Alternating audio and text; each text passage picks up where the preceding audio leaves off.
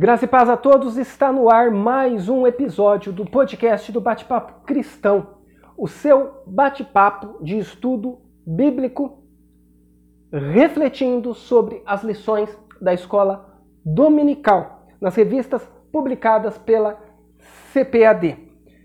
Na aula de hoje, nós vamos ver a lição de número 3 e lição de número 4 em conjunto, aonde nós vemos a vida de Elias o seu ministério profético, a perseguição sofrida por Elias nas mãos de Acabe e Jezabel, e o desafio feito por Elias aos profetas de Azerá e Baal. E para iniciar, vamos começando então falando que o profeta Elias apareceu em um período crítico da história de Israel.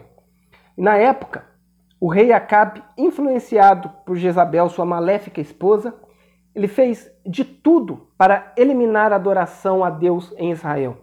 Mas o próprio Deus, usando o profeta Elias, entrou no conflito e decisivamente derrotou os deuses pagãos, trazendo o povo de volta à verdadeira fé. E em tempos de apostasia, irmãos, quando imperam a rebeldia insolente e a dureza de coração contra os mandamentos do Senhor, Deus sempre envia seus profetas para combater o sistema religioso corrupto e proclamar o autêntico sentido e o propósito de seu reino. E Acabe, ele foi um dos mais perversos reis de Israel. E durante o seu reinado ele permitiu que os seus terríveis pecados os desviasse completamente dos mandamentos sagrados e do temor a Deus. Além da desobediência já instalada em seu coração, ele casou-se com Jezabel, uma mulher ímpia que o induziu aos caminhos de morte.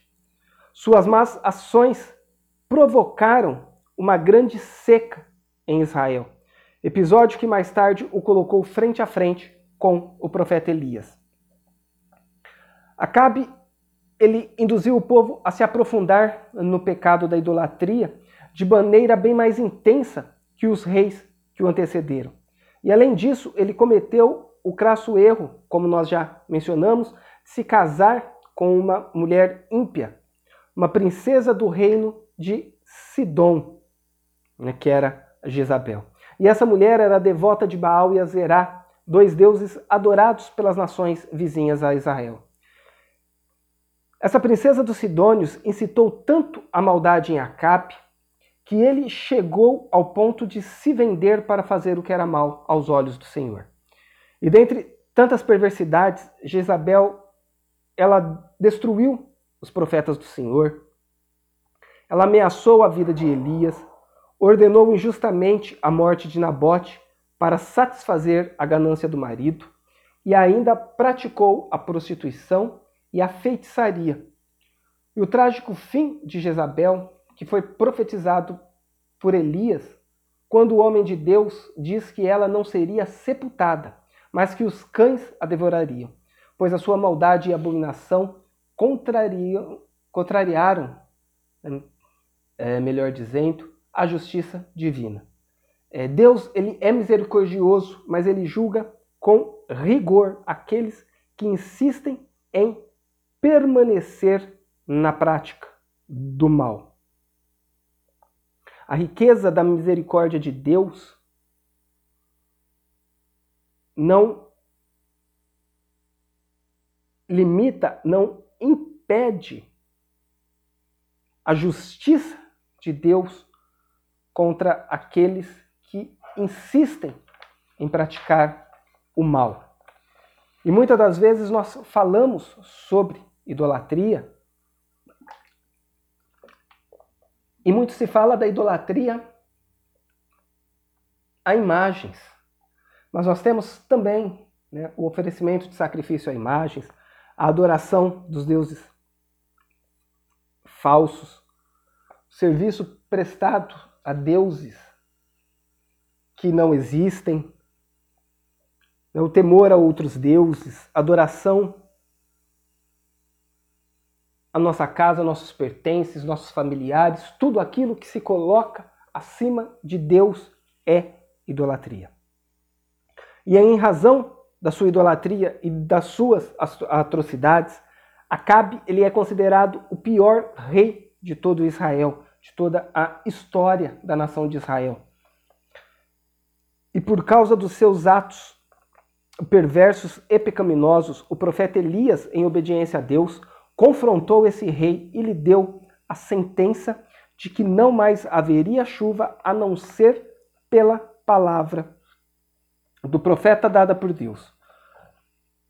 Com a seca veio a fome, porém, nem mesmo diante de tal situação, Acabe se arrependeu dos seus pecados diante de Deus. O episódio da seca em Israel demonstra que todo homem e mulher de Deus precisam ter fé e coragem para enfrentar os resultados da sua obediência ao Senhor. No caso de Elias, irmãos, ele teve de enfrentar as dificuldades da falta de água e alimento, e mais tarde ainda fugir de Acabe e Jezabel, que o ameaçaram de morte. Entretanto, apesar das dificuldades pelas quais o profeta passou, a bondade e o cuidado de Deus sempre o acompanharam. E pois é, o profeta Elias foi alimentado por corvos com pão e carne duas vezes por dia durante um determinado período. E quando a água do ribeiro de Querite, que era onde o profeta Elias bebia água, se secou, então os corvos deixaram de levar pão e água, porque não seria mais possível é, pão e carne, perdão, porque não seria mais possível o profeta ficar onde ele estava, porque ele não teria água. Então o Senhor mais uma vez o sustenta usando a viúva de Sarepta, que é uma história bastante conhecida do povo de Deus. E na casa de, da viúva, ele então realizou o milagre da multiplicação da farinha e do azeite. A mulher argumentou que dispunha apenas de uma pequena quantidade desses ingredientes para alimentar a si e ao seu filho. E mesmo diante deste triste cenário, o profeta pediu que ela fizesse primeiro um bolo para ele. A viúva obedeceu à ordem de Elias e lhe preparou a comida. E a partir daí, pela palavra do Senhor, nada faltou para aquela família até o fim da seca. E essa história, irmãos, nos mostra o quanto Deus cuida dos que proferem a sua verdade e defendem a causa do órfão e da viúva. Deus, ele não nos desampara, ele não nos deixa abandonados quando nós confiamos, quando nós lançamos a nossa vida em suas mãos. A idolatria e a insistente desobediência do rei de Israel, eles é, provocaram a, da parte de Deus aquela grande seca que dura por muito tempo. E a total falta de discernimento espiritual para perceber o que Deus estava fazendo através de Elias, e a impossibilidade de se arrepender, mesmo com todas as evidências de que ele era o culpado de todos os males que estavam acontecendo, fizeram com que consequências ainda mais graves viessem sobre a nação. A primeira palavra que o rei dirigiu a Elias foi de acusação. Quando em 1 Reis, capítulo 18, na parte B do versículo 17, ele pergunta: És tu o perturbador de Israel? Então toda a responsabilidade ele estava jogando em cima do profeta. Seu coração estava tão endurecido em razão da recorrência do pecado que não havia mais jeito de ele voltar atrás e rever o seu deplorável é, estado espiritual. E sempre que alguém se torna um costumaz pecador de modo a não mais discernir os intentos do próprio coração, como aconteceu com Acabe, algo muito grave acontece, que é a sequidão espiritual.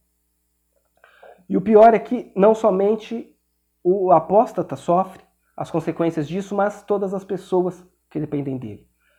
Apesar da grande misericórdia de Deus sobre o rei Acabe, permitindo que o profeta Elias o exortasse a retornar aos caminhos do Senhor, ele então acaba levando seu reino à ruína. Nós não podemos permitir que a ignorância e a sequidão espiritual nos atinjam. Para isso, precisamos estar atentos à convocação divina ao arrependimento. E Elias tem alguns pontos né, que a gente leva como interessante e diferente de outros profetas que nos são apresentados no Antigo Testamento. Pois a semelhança de Melquisedeque, Elias ele aparece no texto bíblico sem qualquer menção ao seu pai, à sua mãe, ou qualquer ponto da sua árvore é, genealógica, sem qualquer menção concernente à sua chamada como profeta, como Deus o escolheu, ou o seu passado. Elias ele emerge subitamente da cidade de Tisbe de Gileade com a missão de enfrentar a corrente do balaísmo fenício que ameaçava varrer completamente a religião judaica, né, digamos assim. Pois estava cada vez menos pessoas seguindo a Deus é, na região do, do Reino de, do, do Norte.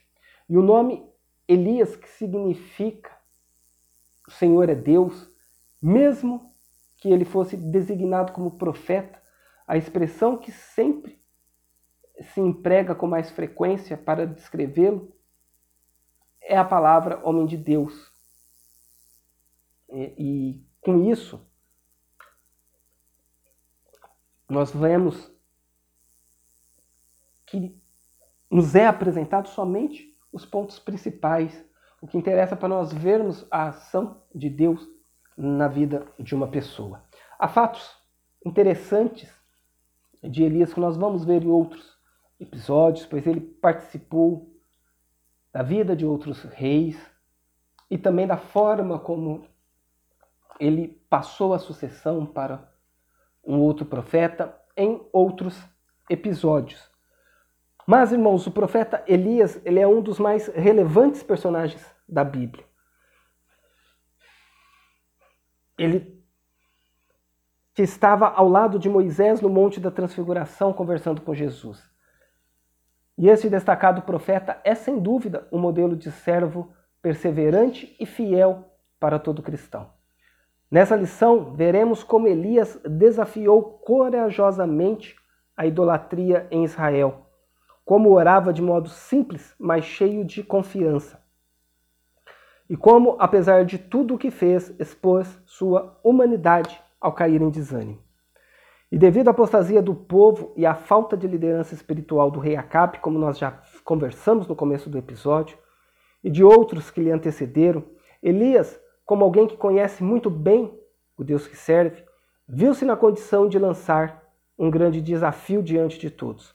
Mandou chamar os profetas de Baal e lhes incitou, dizendo: O Deus que responder por fogo, esse será Deus.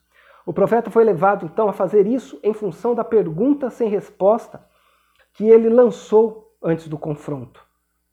É quando, em 1 Reis, capítulo 18, no versículo 21, ele pergunta ao povo de Israel: Até quando cocheareis entre dois pensamentos? Se o Senhor é Deus, seguiu, e se Baal, seguiu. O povo não tinha resposta para essa pergunta, porque estava em dúvida sobre quem de fato era o verdadeiro Deus, pois o Deus que Elias servia, ele cumpriu a palavra do profeta. Porém, o rei e a maior parte da população, uma enormidade esmagadora de profetas, seguiam a Baal e a Azerá. E esse triste dilema espiritual se faz presente todas as vezes que o povo de Deus se envolve com a idolatria pois os que adoram ídolos não conseguem enxergar o verdadeiro amor e cuidado divinos, uma vez que, a despeito de terem todas as características de divindade, esses pretensos deuses não passam de ilusão inventada pelo homem.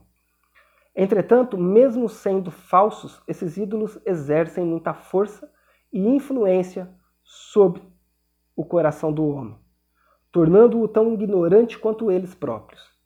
E vale destacar que os ídolos não precisam necessariamente ser físicos, pois podem estar camuflados no coração humano, como nós já mencionamos rapidamente, a fim de controlarem as decisões e toda a vida de uma pessoa. Jesus ele nos alerta sobre isso em Mateus 6, 24. E Elias tinha certeza de que Deus era com ele e por isso propôs o desafio. O Deus que respondesse com fogo deveria ser adorado. Os que andam com Deus, eles não precisam desafiá-lo para testarem sua lealdade e seu amor. Tais pessoas são tão íntimas de Deus que são impelidas, guiadas, conduzidas em seu coração para aquilo que o Senhor quer fazer.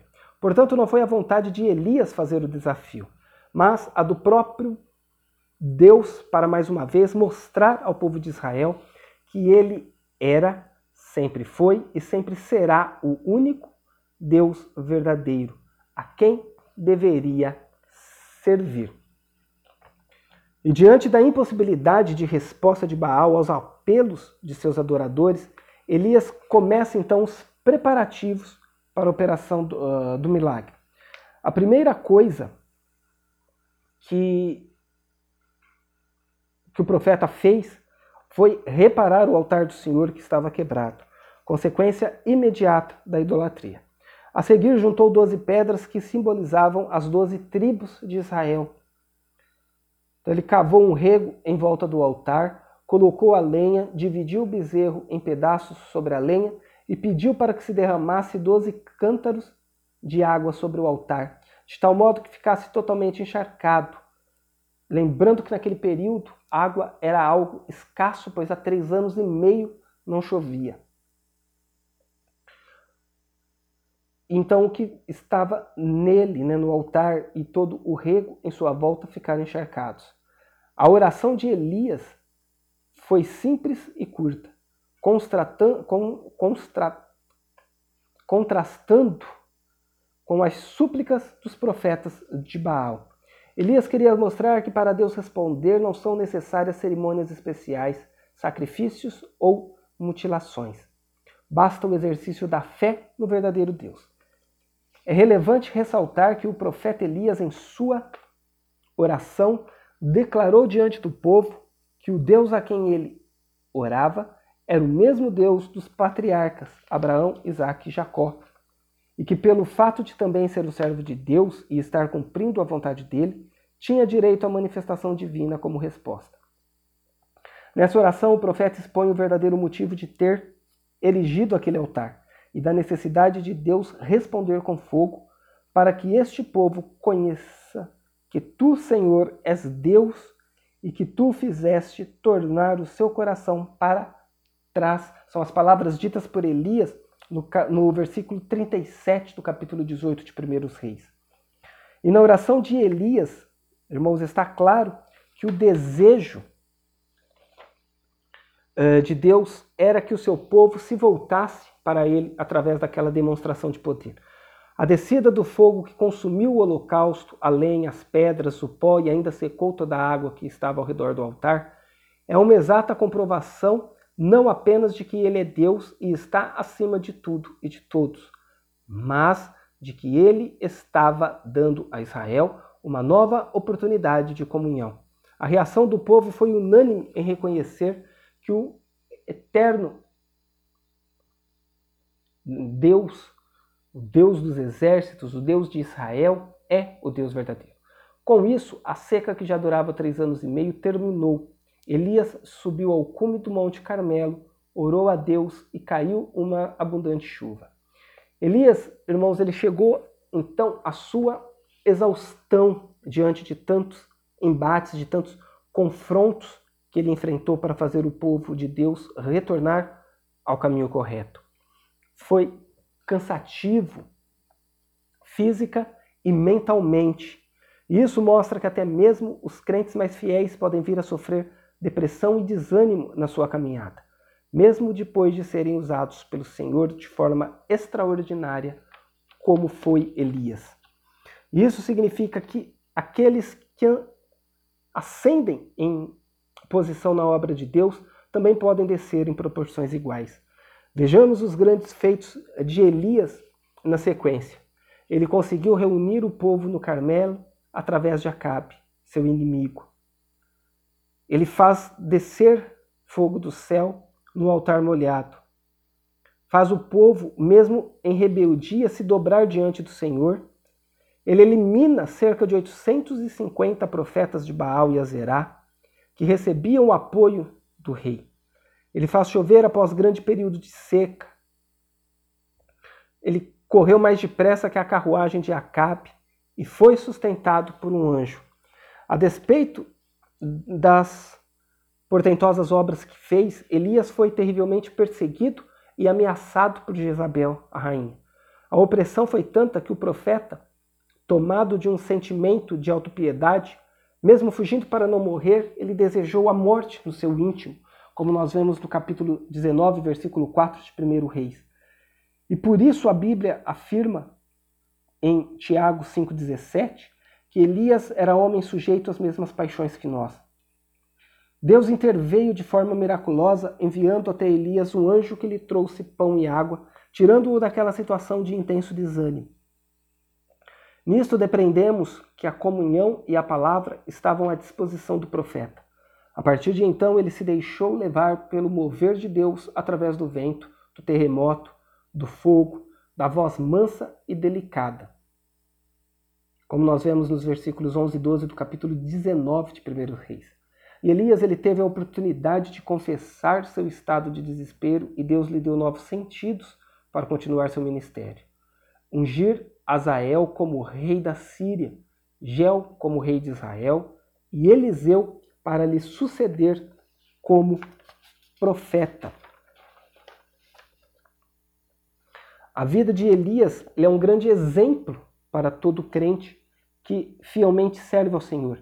Ainda que à sua volta quase todos estejam contaminados pela idolatria e toda forma de injustiça, o cristão não pode perder o ânimo e a vontade de lutar pela causa do Senhor.